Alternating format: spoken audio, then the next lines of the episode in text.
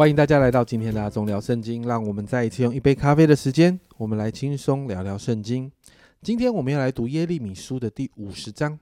那这一章呢，是给巴比伦审判的预言，如同之前在以赛亚书中所读到的内容是很像的。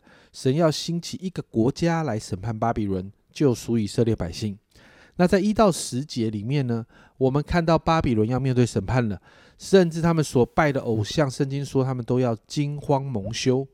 第三节说到，因有一国从北方上来攻击他，使他的地荒凉无人居住，连人带牲畜都逃走了。在这个经文里面，我们就看到神要兴起一国。从历史上我们看到的就是马代波斯帝国要来攻击巴比伦，成为神手中审判巴比伦的工具。那并且呢，你看到神要。神要百姓哦，再一次回到他的面前学习寻求他。虽然仍然在那个辛苦的状况，但你看到第五节这里说，他们必访问西安，又面向这里说：“来吧，你们要与耶和华联合，为永永远不忘的约。”神要再一次与百姓们立约，带领他们离开那个被掳之地。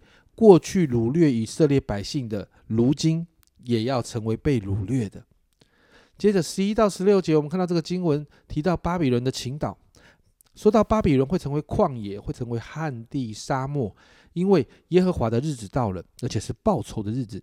十五节这里说，你们要在他四围呐喊，他已经投降，外郭坍塌了，城墙拆毁了，因为这是耶和华报仇的事。你们要向巴比伦报仇，他怎样待人，也要。怎样待他，你就看到神定义要审判巴比伦，而且神亲自出手。接着你看十七到二十节啊，也再一次看到神要带回他的百姓，要把他的百姓带回来。十九节这里说到：“我必再次再次，我必再领以色列回他的草场，他必在加密和巴山吃草，又在以以法莲山上和基列境内得以饱足。”而二十节。我们甚至看到神要赦免百姓的罪，所以你看，在神开始，好像那个被掳归回的信息就不断的出来。接着你看到二十一节到四十节，神就定义审判巴比伦，而且这个日子开始来临，有打仗、有大毁灭的声音。甚至你看到经文这样说：神开了兵器的兵器库，去拿了兵器，神报仇的日子临到。在这个日子当中，神要处理巴比伦的骄傲与自大，没有一个人可以脱离这样的审判。神要为以色列百姓伸冤，带下救赎，使全地平安。巴比伦的境界会荒凉。圣经说只有野兽居住。你看到四十节这里说，耶和华说，必无人住那住在那里，也无人在其中寄居，要像我倾覆索多玛、俄摩拉和邻近的城邑一样。神对待巴比伦，就好像过去对待索多玛、俄摩、俄摩拉一样。最后四十一到四十六节，我们就看到神再一次透过先知说到，要兴起一个国家从北方攻击巴比伦。整段经文看到巴比伦的无助，好像遭遇惨难的妇人一样。要在这样的审判的当中，神要宣告他才是全地的掌权者，神才有绝对的权柄。你看到四十五节的后半部，这里说。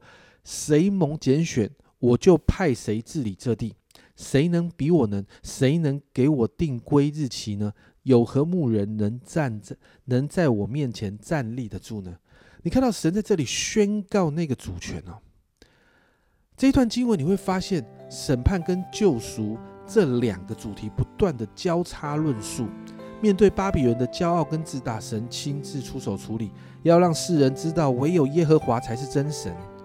但面对以色列百姓的时候，神要再一次与他们立约，带领他们归回应许之地。我们看到全然公义的神带来审判，而全然慈爱的神却带来救赎。因此，我们今天来祷告：当我们的心是在神那里的时候，亲爱的家人朋友们，我们所面对的就是慈爱的神；但当我们要寻自己的意识，持续犯罪得罪神的时候，我们就要面对神公义的那一面。亚述和巴比伦是给我们的一个借鉴，因此求圣灵帮助我们要做对的选择，让我们的心愿意因着爱神降服在神的心意里面，常常领受从神来的慈爱跟恩典，而不是最终要面对公义的神给的管教。我们一起来祷告，主啊，我们知道主啊，你是完全公义的神，主啊，你也是完全慈爱的神。主啊，我们真说，主啊，帮助我们，主啊，主啊，让我们愿意回转归向你，主啊，让我们愿意常常在你的里面，主啊，与你有那个好的关系。主啊，主啊，好让我们不要像经文里面提到了亚述、巴比伦。主啊，主啊，他们的骄傲，他们的自大。主啊，他们就是不愿意降服在你的面前的时候，主啊，他们就要面对那个公义的审判。主啊，因此我向你来祷告，主啊，让我们的心柔软下来。主啊，让我们学习耶稣的柔和谦卑。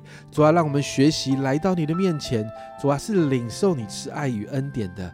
主啊，我们谢谢你，圣灵成为我们最好的老师，常常的提醒我们。谢谢耶稣，这样祷告奉耶稣基督的圣名求，阿门。亲爱的神，亲爱的家人们，神有公义，也有慈爱哦。要面对神的哪一个面相，是你的决定。